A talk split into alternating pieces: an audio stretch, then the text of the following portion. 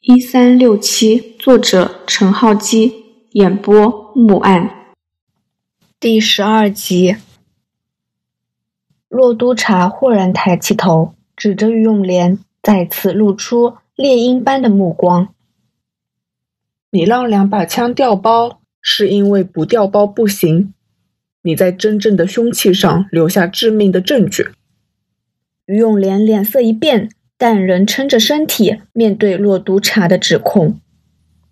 用 RGS H 零七五射伤死者，因为不善于枪的操作，所以只刺中对方的腹部。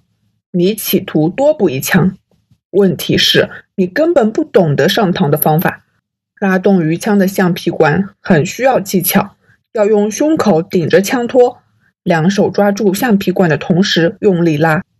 不懂方法的人很容易被鱼枪伤到，因为在凶器上留下了 DNA 证据，怕被监证人员查到，加上误以为死者已死，于是放弃补枪，集中精神处理眼前的危机。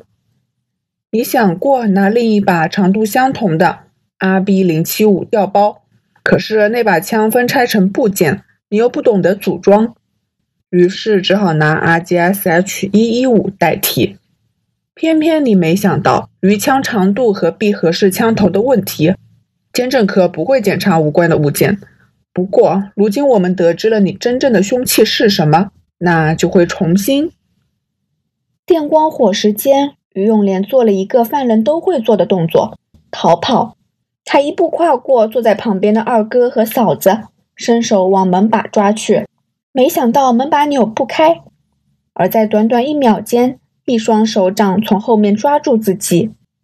阿生在于永莲跳起来时已有反应，于永莲被按倒在地上，束手就擒。你当我是菜鸟，没想过犯人会逃跑吗？我早吩咐阿生关门时悄悄锁上门锁。洛督察说，众人望向门把，发现门锁上的扭转成水平方向。阿生把于永莲压住，戴上手铐。于永义、蔡婷和堂叔站起来，让于永莲单独坐在沙发上。胡妈很想质问他为什么要杀死父亲，但这一刻她想到小姐有这个不孝子，就因为哽咽而说不出话来。于永莲，你为什么要杀死父亲？洛督察问。哼。于永莲没有回答。刚才你逃跑，已间接承认自己是犯人了。我想监证科亦能在凶器上找到你的 DNA 证据。你可以保持沉默，而你所说的会成为呈堂证供。不过，我想你如果不把话说清楚，你的家人无法理解你为什么要这样做吧？我我要当摄影师。于永莲吐出这一句，那又如何？老头子不准，我们口角。我动手打他，然后就像你刚才说的那样子啊，这就是这样子的理由。姑妈按耐不住问道：“就是这样，而且他一死，二哥当上总裁，不会再烦我要我加入公司，我又可以分到遗产，让我专心一意的去当摄影师，一举两得，这样多好。”啪！姑妈打了于永莲一记耳光。这这种鬼理由，要是小姐泉下有知，她一定伤心的要死。哼！于永莲没有回答，只低着头避开胡妈的目光。案件终于水落石出，今天的调查麻烦大家，也辛苦师傅了。洛督察坐在床边说：“阿生，关掉摄影机。苹果，你也可以收拾电脑了。”嘟嘟。众人望向屏幕，只见十字在 “no” 之上。师傅，怎么了？嘟嘟。房间里以电脑屏幕为中心，泛起一圈疑惑。那声低沉的声音，就像是说出什么。师傅，你说这案子未了结吗？B。众人疑惑地瞧着屏幕，而永义愣了愣。心想，老警官要追究他误杀兄长的事了。骆督察眉头一皱，说：“未了结，我有什么地方说漏了吗？画面上的十字没有移动。师傅，电脑的喇叭依旧沉默。叮！突然间，一个提示框从画面的上方弹出，旁边有一个红色的感叹号，下面有一串众人看不明白的怪符号。怎么啦，苹果？洛督察问。哎，有 bug。苹果依然埋首另一台屏幕后，我要看看怎么办。要修多久？洛督察问。快则半个小时，慢则半天。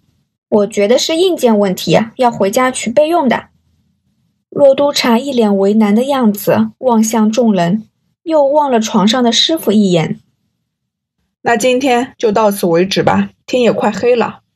苹果，麻烦你修理好系统后，明天早上再跟我来一趟，问问师傅他还有什么想说的。说不定明天师傅就醒过来，可以亲自说明。洛督察转身向于永义四人道：“如果有什么细节需要跟进，我明天再通知各位吧。”窗外一片红霞，蓝色的海湾在不知不觉变成红色。阿生收起摄影机。架着于永莲在一旁等候，苹果只收起一台电脑，留下其余两台和地上的一堆电线。于永义、蔡婷、唐叔和胡妈已站在房间外，若督察站在病床边，以敬爱的目光看着床上的关正多，握着他的手说：“师傅，我走了，我会继承你的志向，继续努力破案的。”关警官的嘴角像是微微上扬，不过洛督察知道这只是夕阳映照下的错觉。翌日早上九点，洛督察和阿生来到余家的丰盈小筑门前。余家大宅庭院外有不少的记者守候，他们都收到了于永莲被逮捕的消息，于是，在丰盈小筑外挖独家新闻。记者们看到警方的车子驶进庭院。纷纷往大门间走去，可是他们都被余家临时聘用的保全人员拦住，只能隔着门望着宅地门前的洛督察的背影。洛督察，早安！应门的是胡妈，她一双眼睛充满血丝，显然昨天睡得不好。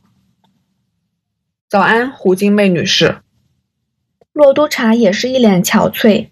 似是工作劳累的样子。其他人在吗？都在。当胡妈回答时，于永义和唐叔在玄关出现。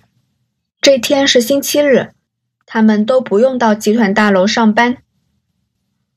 为了这个不孝子，阿唐昨天四处奔走联络律师，永义少爷打了一整晚电话，大家都睡不好。唉。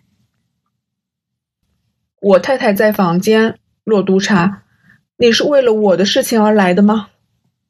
于永义问。藏了二十年的秘密在昨天吐了出来。纵使家坟巨变，于永义还是感到安心，比平时安心。杀害兄长这件事情让他的性格大变。九岁开始就提心吊胆，过着战战兢兢的日子，亦因此让他努力学习。养成今天认真处事的态度。不，那件事我们之后再说。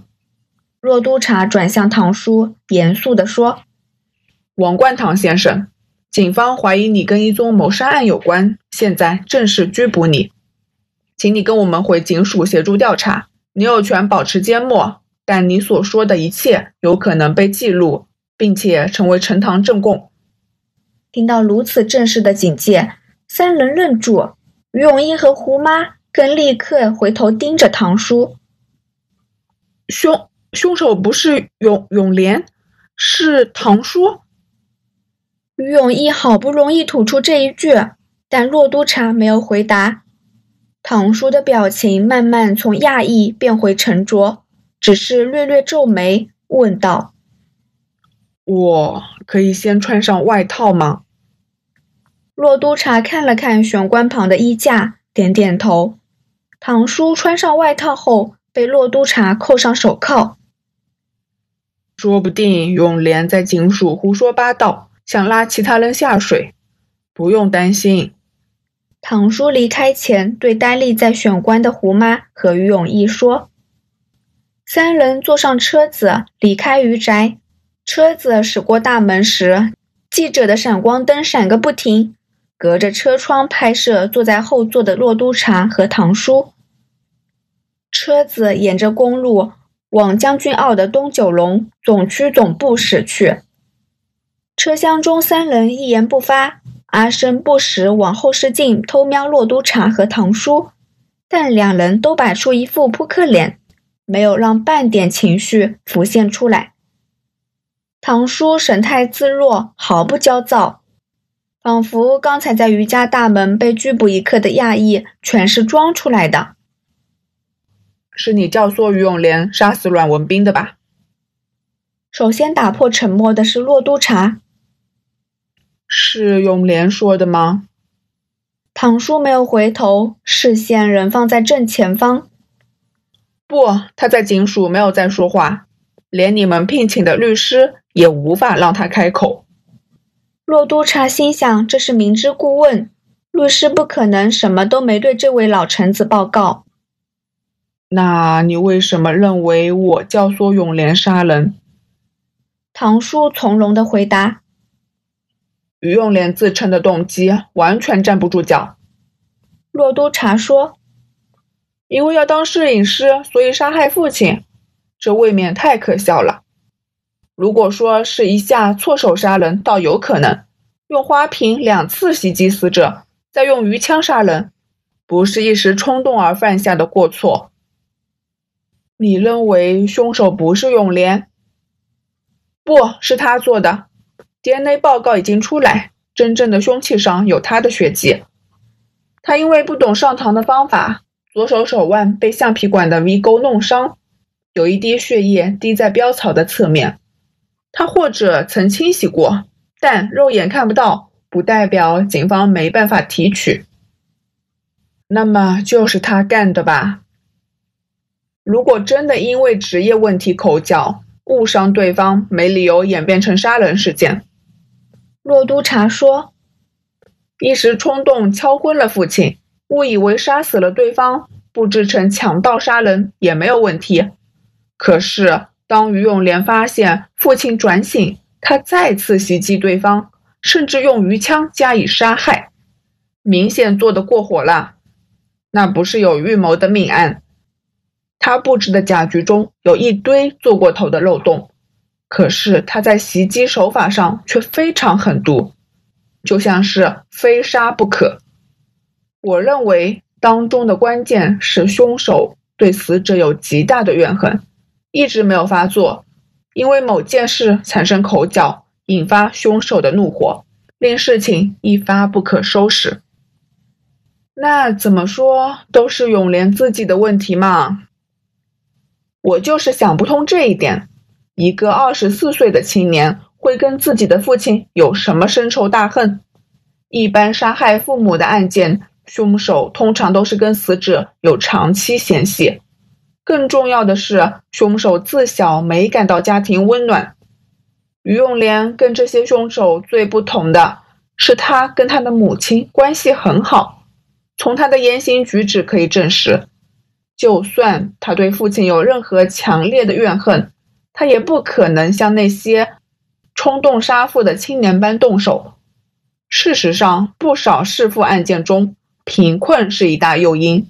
例如，不务正业的儿子向父亲苛索金钱不遂，先口角后动武，最后出人命。衣着光鲜的于永莲似乎没有金钱问题，更何况阮文斌还供孩子念大学。他们父子之间没有什么令于永莲动杀机的怨恨。阮文斌对孩子只是尽了金钱上的责任，他从来都不是个好父亲。他只在乎金钱、权力、名誉和地位。他喜欢永义，也只是因为知道永义有在商界成名立就的潜质。若督察听到唐叔不再称阮文斌做老板，直呼其名，他就知道对方根本看不起死者。本集播讲完毕，欢迎继续收听。听书之余，不要忘了点赞、订阅、评论，您的支持是我更新最大的动力。